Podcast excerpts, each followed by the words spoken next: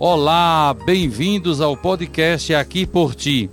Neste espaço a gente fala sobre autoconhecimento e traz reflexões sobre temas importantes e como eles se relacionam com a busca por uma vida mais feliz. Sou o Padre Virenberg José e estou aqui por ti.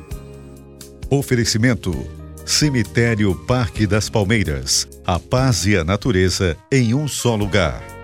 Sociedade Funerária Recanto das Palmeiras. Amparo e respeito nos momentos delicados.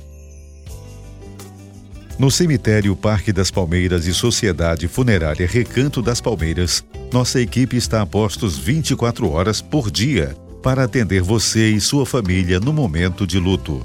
Nossa empresa conta com capelas e veículos climatizados, floricultura, lanchonete e espaço contemplação entre em contato com nosso time e confira nossos preços pela central de vendas ligando para 0800 219 7700 ou pelo nosso WhatsApp 98301 2100. Olá, seja bem-vindo ao podcast Aqui por Ti. Neste espaço, trazemos reflexões sobre o autoconhecimento e a busca por uma vida mais feliz. Sou o Padre Virenberg José e estou aqui por ti. O assunto relacionamento abusivo tem cada vez mais ganhado notoriedade na mídia. Discutir sobre o tema vem ajudando milhões de mulheres a ganharem força e a buscarem ajuda nesse tipo de relação. A grande dúvida de muita gente é como ajudar uma vítima de um relacionamento abusivo.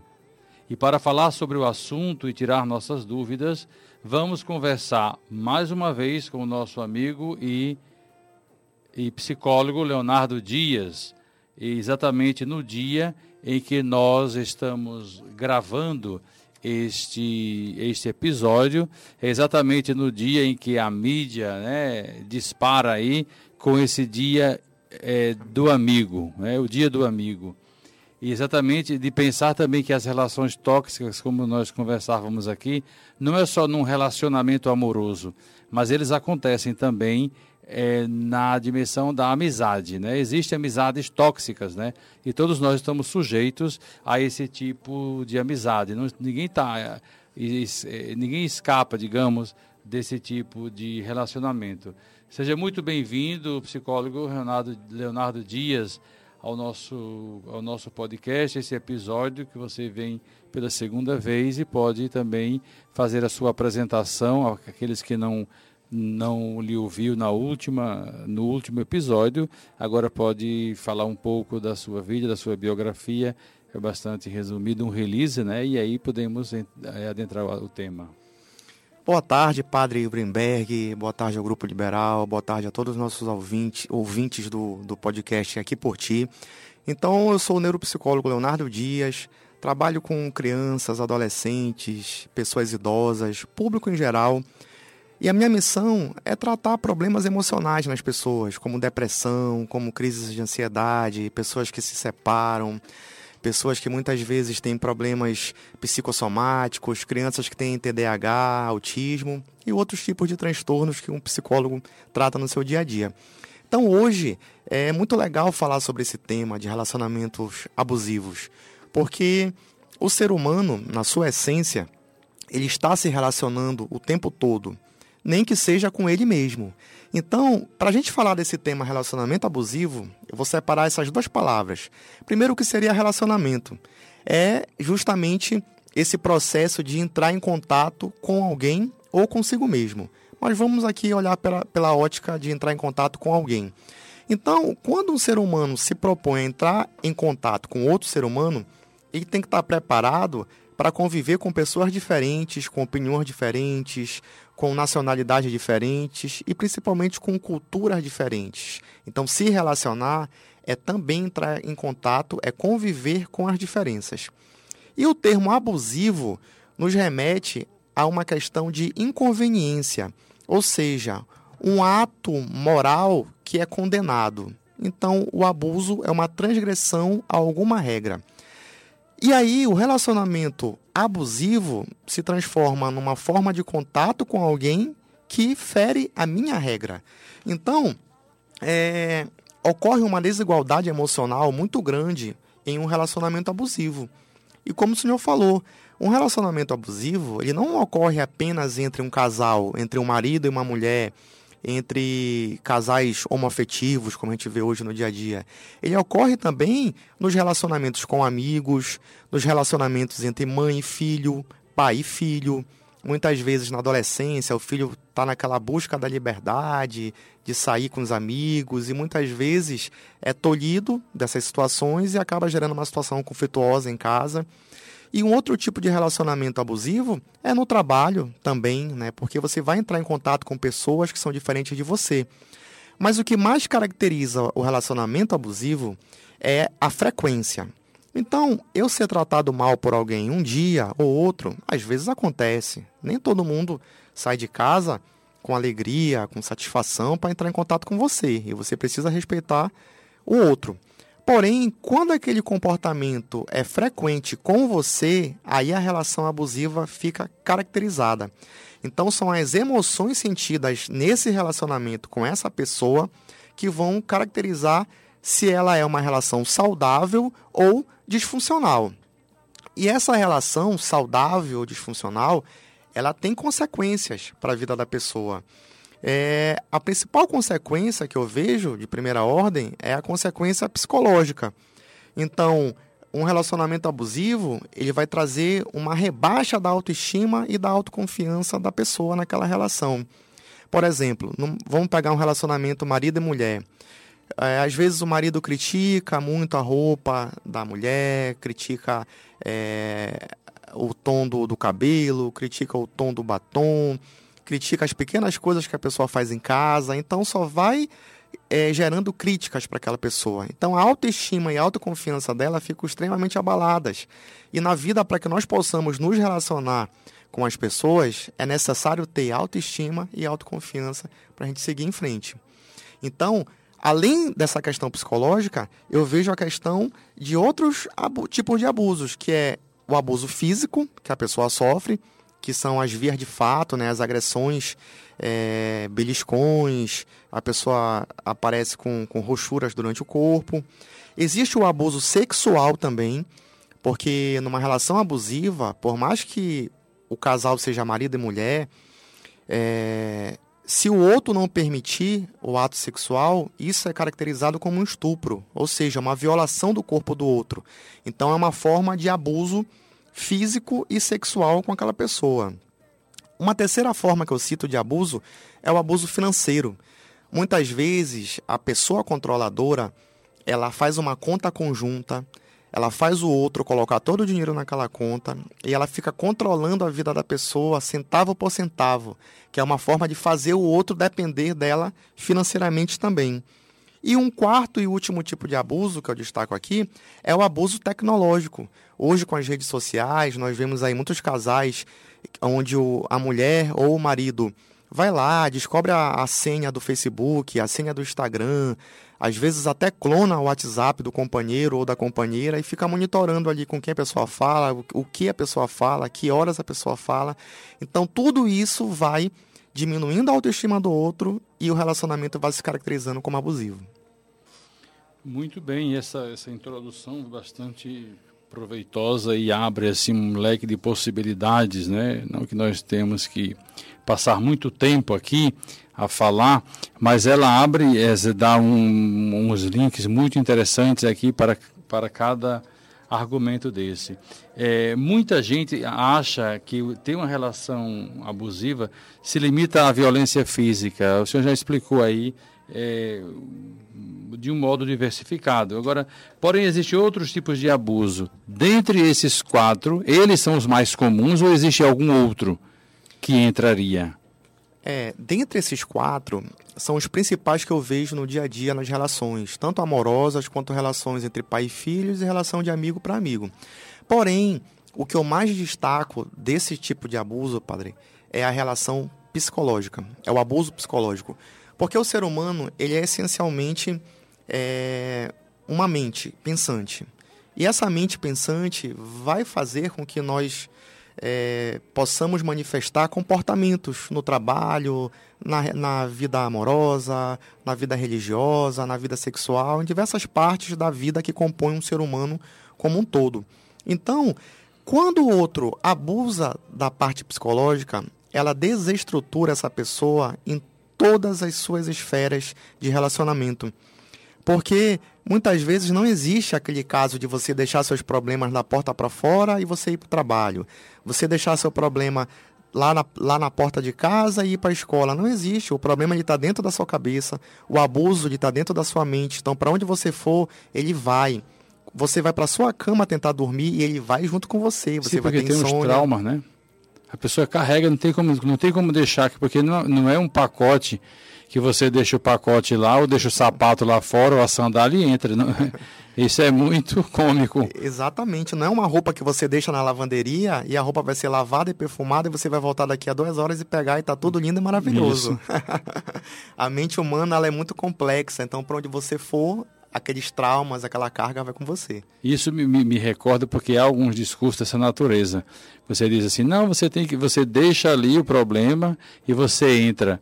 Né? Aí você qualquer ambiente, qualquer. Vamos imaginar, você vai, sei lá, para um restaurante, você vai para uma cafeteria.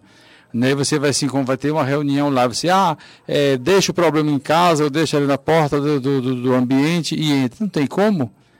Porque o, o corpo, a mente, o espírito, isso tudo está dentro da gente. Tudo acompanha a gente. Então, você pode dar uma certa pausa, né, para ter um equilíbrio naquilo que vai fazer.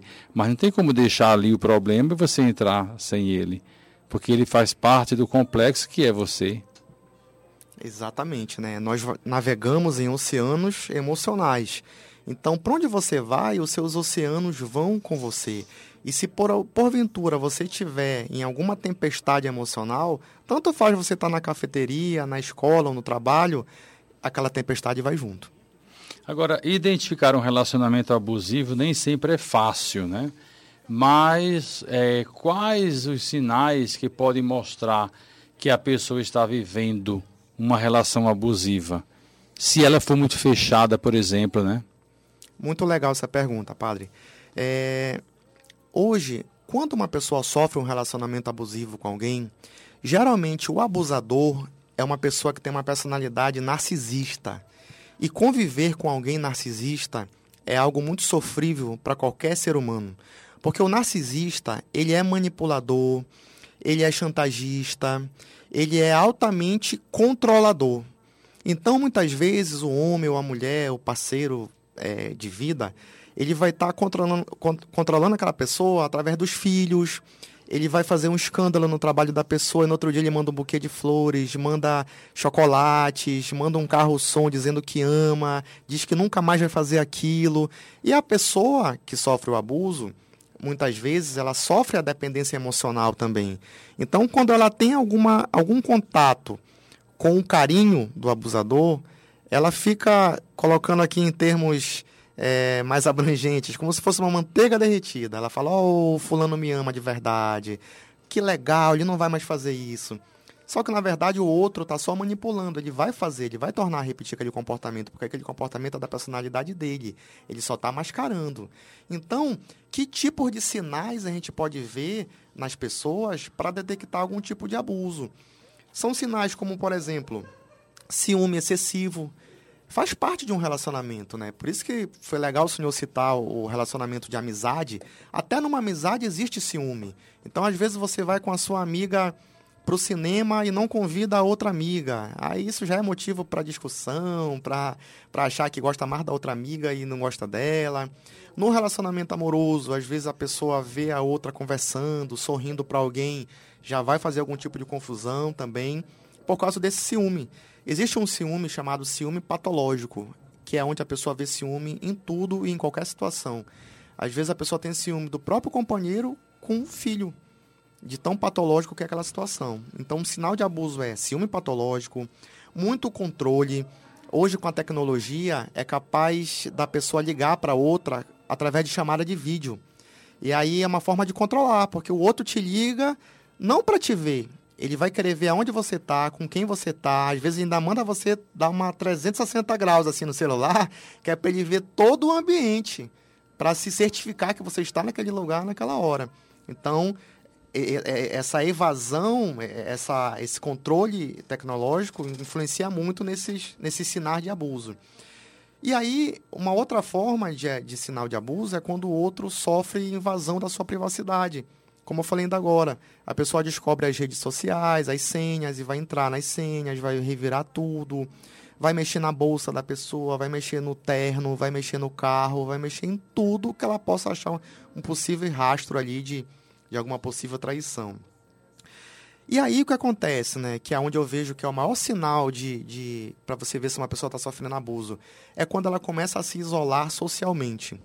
Então, antes você via a Dona Maria na igreja, você via a Dona Maria no clube, você via a Dona Maria sorrindo nas redes sociais, e de uma hora para outra aquela pessoa some, ela não aparece mais na igreja, ela não aparece no grupo de, de reunião entre amigos, ela não aparece mais nas fotos no Instagram, no Facebook, então você vê que ela se isolou. E todo mundo que se isola tem algum motivo, ninguém se isola do nada, então a pessoa está se isolando ali para evitar situações constrangedoras para ela. Então, agora eu falei sobre autoestima e, e autoconfiança. Esse é um outro sinal de abuso. Antes você via aquela pessoa totalmente dona de si, ela se autogerenciava, ela era uma excelente profissional no trabalho e de repente o rendimento dela no trabalho cai. Ela, como mãe, deixa de cuidar dos filhos. Ele, como pai, se isola, às vezes se afunda na, no alcoolismo. Porque a pessoa vai procurar válvulas de escape para sair daquela situação de abuso. Porque emocionalmente, emocionalmente ela não consegue sair. Ela está totalmente presa emocionalmente. E aí é, a gente vê né, abusos físicos também como sinais de, de, de, de abuso contra a pessoa, né, que são os hematomas, são, são a parte física aflorando como uma possível agressão que aquela pessoa tenha sofrido. E o melhor caminho diante de tudo isso, uma saída ou saídas para um relacionamento abusivo. Como a pessoa poderia se sair desse relacionamento abusivo? Todo relacionamento ele, ele faz bem para gente, porque nós somos seres de natureza é, relacional. Quando uma pessoa está num relacionamento abusivo, ela está numa relação totalmente disfuncional totalmente patológica. E aí, o abusador, ele desenvolve a dependência emocional. O mais difícil, padre, de uma pessoa sair da, da situação de abuso emocional é a dependência que ela criou em relação ao outro. Ela acha que ela não vai conseguir ninguém mais que a ame daquele jeito, mesmo sendo disfuncional. Ela acha que ela não vai conseguir mais ninguém que dê aquela atenção que o outro dá. E aí ela vai emitindo três tipos de medo, que eu cito aqui. É o medo de ficar só. É o medo do parceiro, porque ela começa a desenvolver um medo do outro também, porque o outro, ele é, como eu falei agora, ele é ameaçador, ele é chantagista, ele diz que vai se matar, ele diz que vai embora. Às vezes até ameaça dizendo que vai matar a própria vítima. Olha, se você me abandonar, onde você estiver, eu vou lá e te mato. E um terceiro medo que a pessoa desenvolve é o medo da opinião alheia, que muitas vezes a pessoa deixa a opinião dos outros é, regir a sua própria vida. Então, através desses três medos, a pessoa cristaliza essa dependência emocional e é, ela se autodesvaloriza completamente. Então, para que a gente tenha uma saída, um caminho a sair dessa relação abusiva, a primeira coisa é a reconstrução da autoestima e do amor próprio dessa pessoa. Porque, primeiramente, ela tem que se amar. Todo, todos os ouvintes que, que estão nos ouvindo agora, para que você possa amar o outro, a primeira pessoa que você tem que amar e amar plenamente é você, porque você é o autor da sua vida. Tudo acontece a partir dos seus comportamentos, a partir das suas emoções. Então você não pode jogar para o outro uma responsabilidade 100% da sua felicidade. Então, para que a pessoa saia desse estado, dessa relação abusiva, a gente tem que resgatar esse caminho do amor próprio. E é por isso que na terapia, muitas vezes o psicólogo, o primeiro caminho que ele faz é esse, é o caminho de ir na, na autoestima e no amor próprio. Através das técnicas psicoterápicas que nós temos, que nós vamos ressignificar aquela relação na cabeça da pessoa, ressignificar aquele ambiente. Porque muitas vezes o agressor, ele se faz presente fisicamente e se faz presente psicologicamente. Então, o marido sai de casa, a mulher sai de casa, mas a presença da pessoa fica naquele ambiente. E muitas vezes a vítima não consegue nem voltar para casa por, por olhar aquele ambiente e lembrar daquela pessoa. Então, o caminho é esse: é a ressignificação. Eu aconselho que a pessoa procure um terapeuta, um psicólogo, para ela reconstruir por dentro os cacos. Todo furacão, toda tempestade, quando passa, passa devastando tudo. E aí ficam os cacos. E é necessário a gente juntar esses cacos emocionais, porque é daí que vai surgir uma nova pessoa dentro do seu processo de transformação. Agora ver como essa, essa tríade verbal é importante. A dependência, o abuso e a liberdade, né? A liberdade de expressão, não só de expressão, mas a liberdade da pessoa. É, tem um livro, não lembro agora o autor não, é um pouco, um pouco antigo. Ele dizia assim, liberta de tudo. E há 20 anos atrás alguém me dizia assim, mas ninguém consegue ser liberto de tudo. De fato, uma liberdade plena, perfeita, eu acho que você não consegue, né? Porque nós estamos sujeitos a, muita, a muitos organismos, a muitos sistemas. O, a vida humana é muito sistêmica e orgânica. E não, tem não, não dá para conseguir se, se livrar, digamos, a liberdade é, diante disso tudo. Então, a dependência, o abuso e a liberdade, ela é uma tríade que ela pode ajudar, mas ao mesmo tempo ela pode criar certas perturbações mentais né, na vida da pessoa.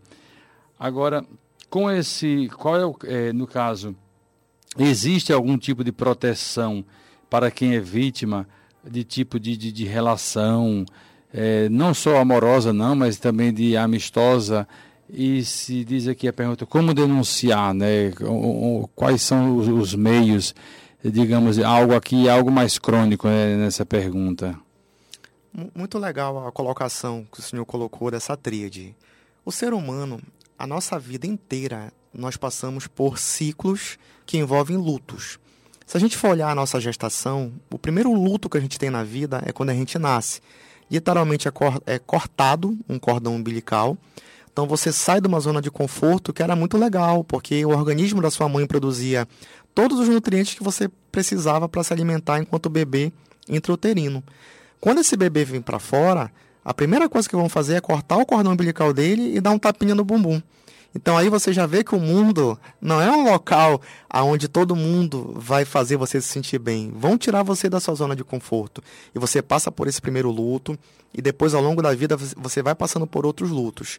Quando um relacionamento acaba, é um luto muito grande na cabeça da pessoa que foi abusada, justamente pela questão emocional que eu citei ainda há pouco. Então, para que ela consiga se proteger desse abusador, ela precisa denunciar. E existem várias formas de denunciar. Tem um número que é o 180, que é, que é o canal da Central de Violência às vítimas, às pessoas que sofrem algum tipo de abuso físico, psicológico. Tem o Disque 100, que é o canal, que é a Central de Direitos Humanos, que também pode denunciar. Tem as delegacias virtuais e presenciais. E aí eu, eu, eu lanço um alerta aqui. O, os casos de feminicídio no Brasil têm aumentado de forma considerável nos últimos cinco anos. E essas mulheres precisam denunciar esses abusos. E elas não denunciam, elas ficam com medo. Quando uma mulher vai na delegacia denunciar, muitas vezes ela ganha uma medida protetiva. Então, o abusador, ele não, ele não pode chegar a 200 metros de, de, distância dela.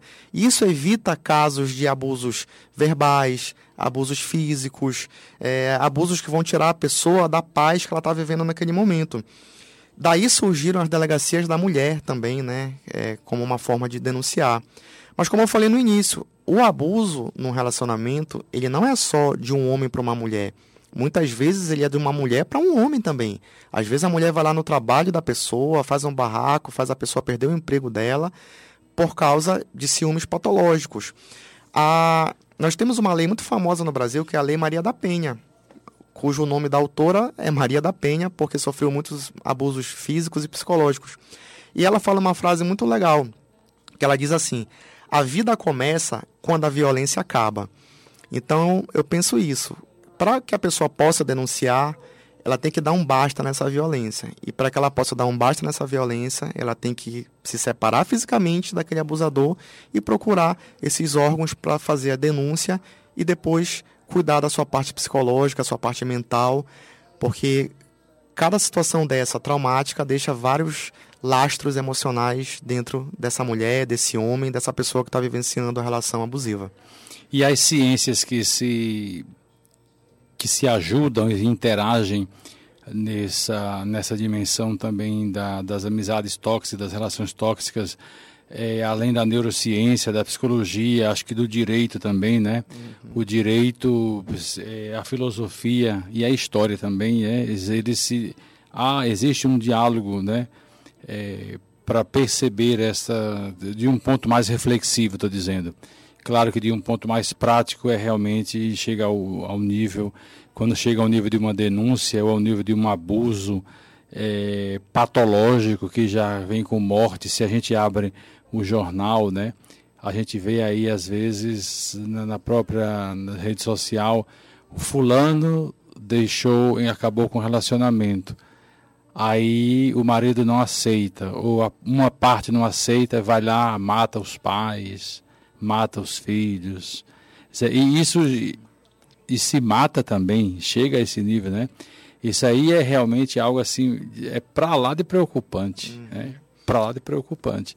E essas ciências aí, elas podem ajudar no ponto de vista reflexivo. Claro, chegar a um ponto de matar já vai dar cadeia, já vai com direito, vem julgamento, vem uma série de situações.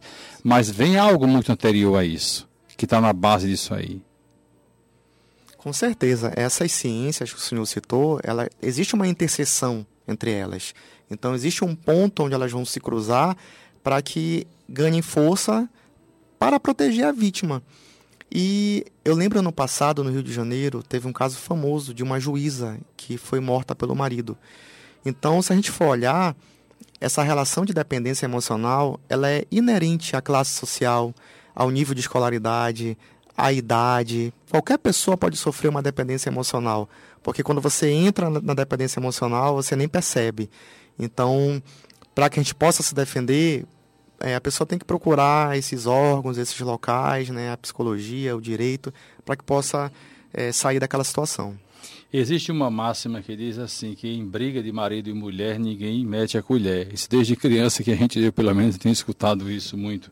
Porém, é, não dá. É, porém, não, não fazer nada, ou assim, o vídeo do mercador, como se diz, é, ao presenciar algum tipo de violência, também é ser conveniente com o crime. Como agir ao presenciar uma situação de abuso? É uma pergunta que é um pouco difícil, é, acredito, porque se o outro não quer se ajudar, como é que eu posso ajudar? É, muitas vezes o outro ele tem medo de ser ajudado, porque ele sofre essa relação de chantagem do, do agressor. Então, quando o agressor ameaça que vai matar a pessoa, que vai matar seus filhos, que vai matar sua mãe, seu pai, seus parentes próximos, esse esse sujeito que está sendo abusado, uma forma dele se defender é não denunciando. Mas quando alguém presencia formas de abuso, e essa pessoa, esse telespectador, esse, esse ouvinte, esse alguém, esse terceiro que está ali na situação da cena, ele precisa ajudar a pessoa a procurar os órgãos competentes para fazer a denúncia. No caso das mulheres, eu acho que o melhor meio é ir na delegacia das mulheres, porque as agressões elas não são uma, duas ou três vezes, elas são repetitivas, é, elas são em qualquer hora do dia, elas são por qualquer motivo. Aquela pessoa, por ela ter a dependência emocional muito exacerbada em relação ao agressor, ela não consegue sair daquela situação. Então, ela precisa muito dessa ajuda de um terceiro para que ela possa aprender a se defender e a sair daquela situação abusiva. Muito bem, eu gostaria, já agradecendo a participação do nosso entrevistado, do psicólogo e neuropsicólogo Leonardo Dias, que ele pudesse tecer os seus comentários eh, finais. Depois eu tenho um pensamento aqui do André Linhares e para concluirmos o nosso episódio. Bem, padre, eu agradeço muito a, o convite, a presença de estar aqui. É, esse tema é um tema que ele precisa realmente ser debatido, ele vem aumentando nos últimos anos, ele vem sendo destaque nas mídias, nas redes sociais. Então, quanto mais as pessoas souberem o que é um abuso, as formas de se defender, quais os tipos de abuso, a gente está levando conhecimento a essas pessoas e levando também uma forma delas se autodefenderem. Então, assim, eu agradeço muito o convite de hoje e lhe passo a palavra. Muito bem. É, André Linhares diz assim: a amizade tóxica é quando a pessoa te critica na frente dos outros, compete em tudo e por tudo com, com você, nunca senta para conversar, sabe seu ponto fraco e isso tudo e usa tudo isso contra a sua pessoa e tem inveja das suas conquistas. E com esse pequeno pensamento conclui André Linhares: fique o mais longe possível de amizade assim. E quando se tem experiência desse tipo de amizade, a defesa é muito maior de querer se afastar. E diria não só da, de amizade, mas também de relacionamentos que podem acontecer é, por acaso é, de relacionamentos amorosos.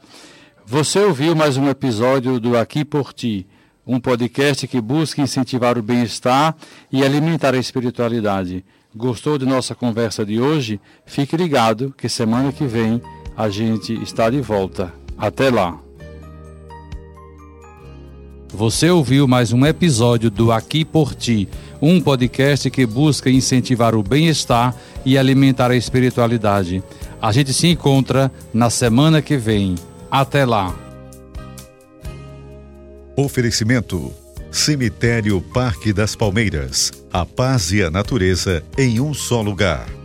Sociedade Funerária Recanto das Palmeiras. Amparo e respeito nos momentos delicados.